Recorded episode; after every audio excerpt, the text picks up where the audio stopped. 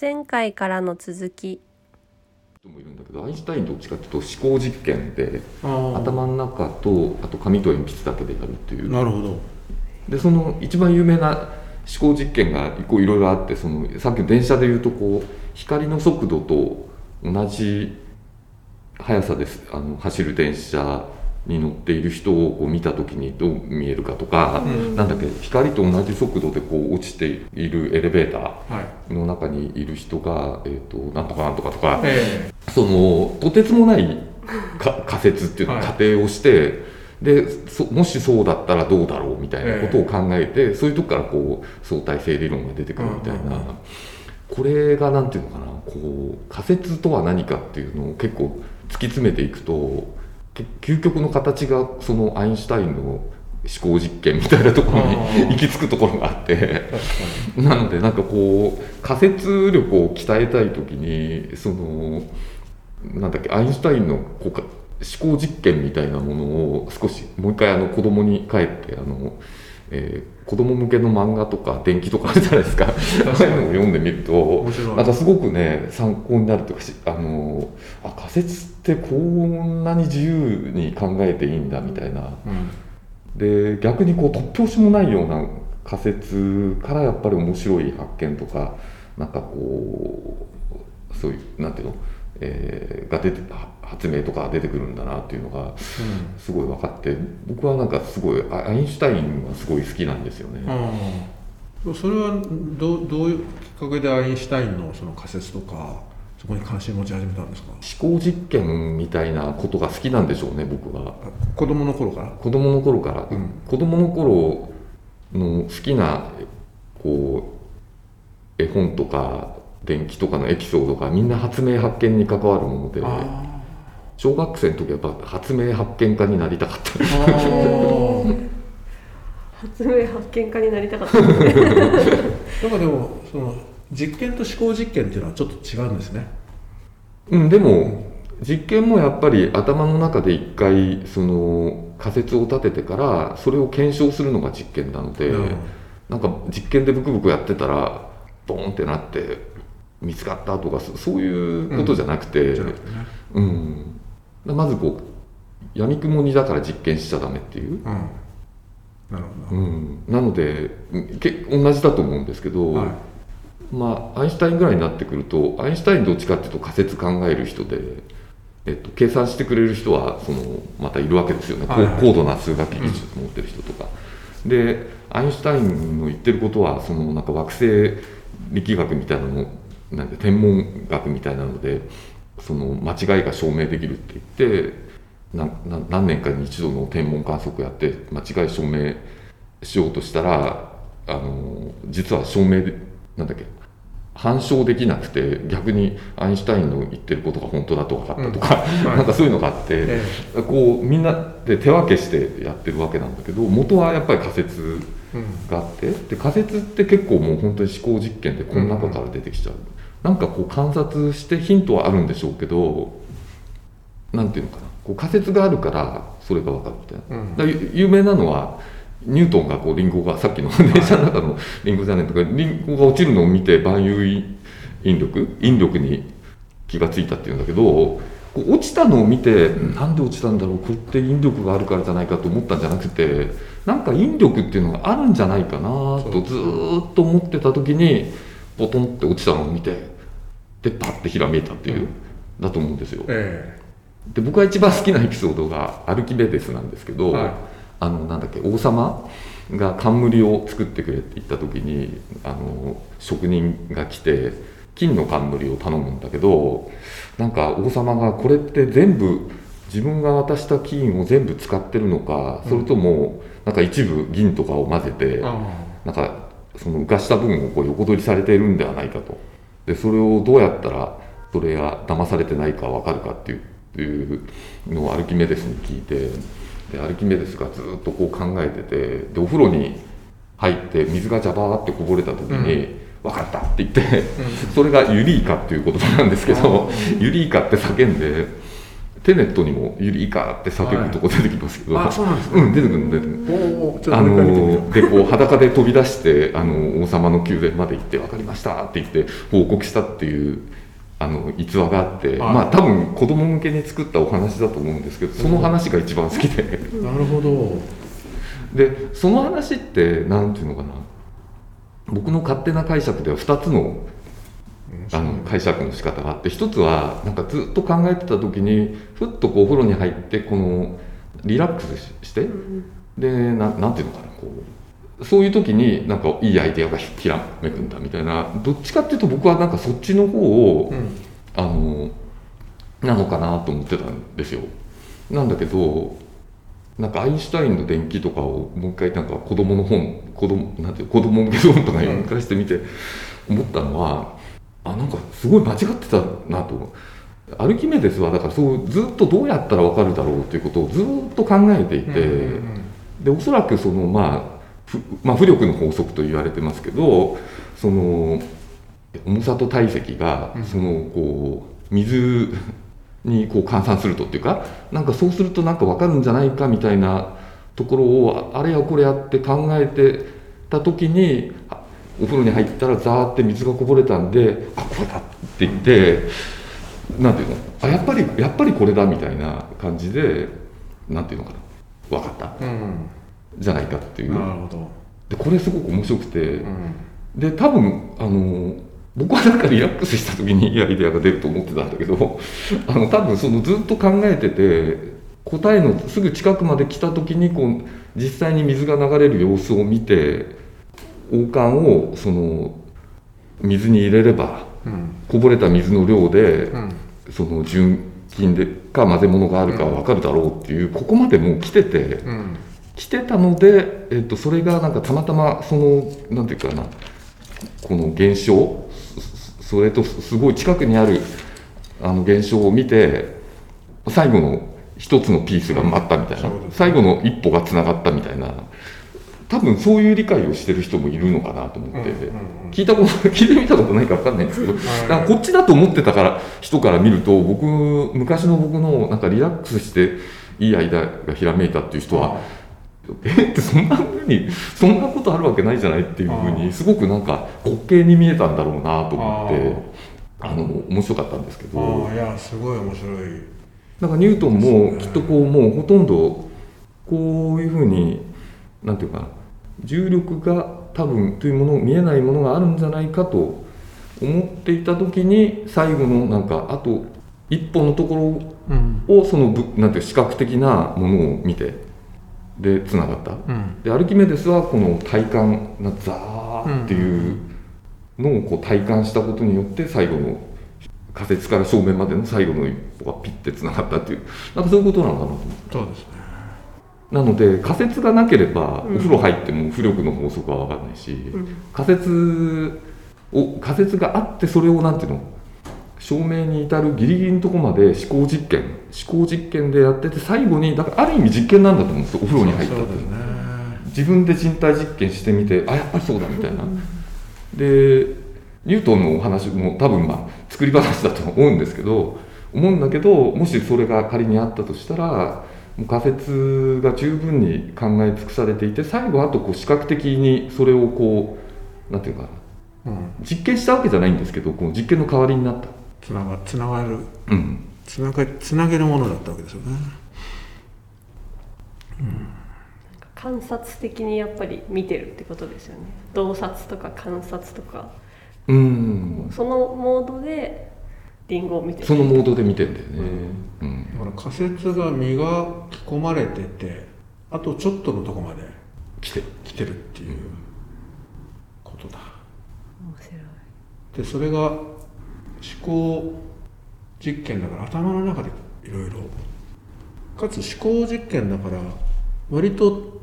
飛んだこともできるわけですよね。めちゃめちゃ飛んでますよね。だからさっきのえ高速で移動するとかね。えは高速で移動する汽車とかエレベーターとか。いそれはあの当時の多分技術では実験できなかったかもしれない、うん。まあ、できたかもしれませんけど多分そこまでできないことを、まあ、今だとねいろいろあの鑑定鑑なんだっけ官僚化とかもパーカンヨカンデとか。スーパーそうあるけど当時は多分できなかったけど思考だからそこまではいけて。あと思考実験ってあの面白いなと思ったのは AI の分野って結構思考実験が多くてあなので場合によっては結構哲学的な問いというか実験ができるかどうかっていうよりもよくあるのがトロッコ問題っていうこううん人が1人の道と,、えっと人が5人の道どっちにかしか行けなくてその時にこう AI のプログラムとしては確かそれがおばあさんと子供とか何かこうあるんですけど、ありますね。そういう思考実験もあったりして結構幅広いですよね。そうですね。そうですよね。えっと思考実験を大きく分けるとこう科学系と、うんなんていうのかな。文化系哲学とがかそうう。ん、哲学系あの倫理系があって、トロッコ問題はどっちかというとこう哲学倫理系で、うまあなんていうかこうひいろんなこう判断基準があって、うん。一つにの真実があるわけじゃないよねっていう,、うん。こう真実にいろんなこう見方があってで人によってその見方がこう違うっていうなんかその辺をこう体感するためのうん。思考実験ででその浮力とか重力とかっていうのはとか相対性理論っていうのはどっちかというとこう科学系で、えっと、これはなんていうのかな、えっと、実験によって証明できる、うん。うん、答えは一つみたいな。まあだんだん量あのなんて量子物理学とかになってくると答えはあの一つにならなくなって、えー、きちゃうんでしょうけど、うん。なんていうかこう普遍的な真実というか、えっと一定の答えが得られる、でこのどっちかっていうとこの我々がこの仮説って呼んでる？こうビジネスなんかでよく使う仮説っていうのはこの科学的な仮説あの思考実験の方がなんか参考になるのかなっていう感じですね。非常に面白いですね。前回のリサーチのミーティングでその未来に向けて準備ができてる状態に近づきたいっていうのって今の話とそうなんですよ、そう、分かっていただけるとすごい嬉しいんですけど、え。そのニュートンが仮に作り話かもしれないけど、ポトンってリンゴが落ちた時に、ああ、やっぱり重力があるんだっていうのに気づいたっていうのは、こそこまで仮説がは考えて考えて、このニュートンの心の中で準備ができてたんで、あと最後、なんていうか、こう簡単な物理実験の代わりみたいなものが、この最後の一押しになった。っていう、なんかそういうことだと思うんですよね。だからこうプリペアドマインドっていうい、こう、え心が準備されてた。えうんところに最後のうん。刺激がポンってこう、まあはいそれが実験に多分実験の代わりになった。そうですね、非常に面白い。なんかちょっとまあつながる話なんですけど3年ぐらい前からあの東京理科大の MOT で非常勤講師とかねやらせていただいて結構アウェー感みたいのがああるんですよあまあ、最初あって今はちょっと薄れちゃって、じゃああんまり薄れるのは良くないなと思っててその時に、まあ、このさっきの話とつながるんですけどその物理の世界って結構尺度があるっていうかうん。あの何で測るかっていうのは時間で測るのか距離で測るのか温度で測るのかいろんな測り方があるじゃないですか。でマネーの世界ってマネー、まあ、ドルか円かなんとか。でもみんなそその換算式は全部この1個しかないみたいな。なんかそこがねやっぱりあのなんか乗り越えたいなっていう、うん。かさっきその、えっと、振り子の触れて戻ってその先に例えばまあし違う質ウェルビーイングなのかなんか違うもので測っていくとかなんかこうその一個のもので測ろうとしてたから答えが出てこない、まあうんえっと、測りすぎとか測れば全部がいいっていうわけじゃないんだけどなんか全部をこうし一個のものにしちゃってる限界みたいなやつっていうのがなんかあるような気がしてて、まあ、無形さをなんとか見える化できないかなっていうのもそういう話なんですけどなんか理系的なあるいは物理的なマインドというかことを学ぶとなんかそっちにちょっと近づけんじゃないかなみたいな気持ちがすごいしてるんですよ。特に量子物理学とかですよね。そうですね、うん、でも葵さんも斉藤さんもちょっとそのあたりが強そうで。いや量子物理学は僕のテーマでいうと 二項対立を乗り越えるあサイエンスなのではあのーすごくなんていうのかな。あのいわゆるニュートン以来の近代科学とか近代の物理学、えー経済学も実は物理学をベースにしてはい。数学的に理論化してるから、は物理学の仲間だとも言えると思うんですけど、これをこう超えていくのがあの量子物理学で量子物理学になってくるとこのなんていうのかな。えっとなんて A と B がこう分けられない、A と B がなんか重なってるとか、ね。なんかそういう言い方しますよね、は例えばシュレディンガーの猫っていうは 有名なのがあってこう箱を開けてみると猫がこう生きてたりなんか猫が死んじゃってたりでこれかわいそうだから猫が起きてると寝てるっていうのに言い換えた人がいるんですけど あのなんだけどそそれはだから観察者によって変わるんだと。うん。あのなんでじゃあこの誰かが見てない時の猫はどうなってるかっていうとその起きてると寝てるが重なってる状態。うん。どっちでもある状態っていう,、いうなんかそういうふうにあのいう例えらしいんですけどでこのなんていうのかな A と B が A ならば、えっと、B でない。B ならば A でないっていうこのこれがなんていうのかな西洋科学の基本なんですけど、えっと、割と東洋とかなんていうのかな西洋でもこう割とこう宗教の世界なんかでは、あの A でもあり B でもありみたいなことが成り立つよねっていうのが割とあって、例えばうーんと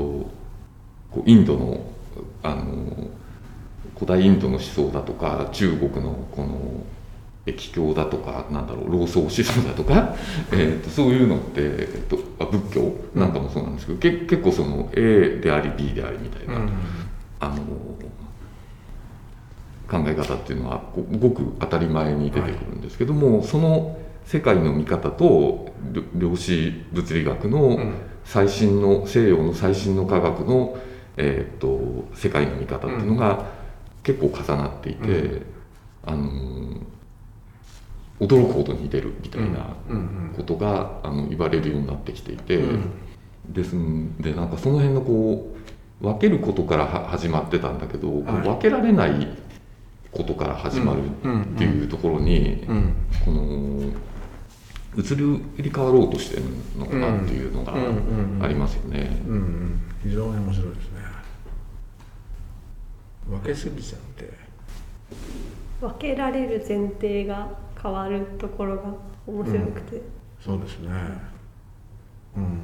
なんか多分個人の夏目漱石の個人の話とかも、はい。なんか私の中だとこう着想で言うと近いんですけど、うん。やっぱそれがこう物理学とかその他の共通で語れる方式法則でなんか証明されてたんだっていうことに、その文系側から言うと、うん違うジャンルを勉強した時にそれに気づくと、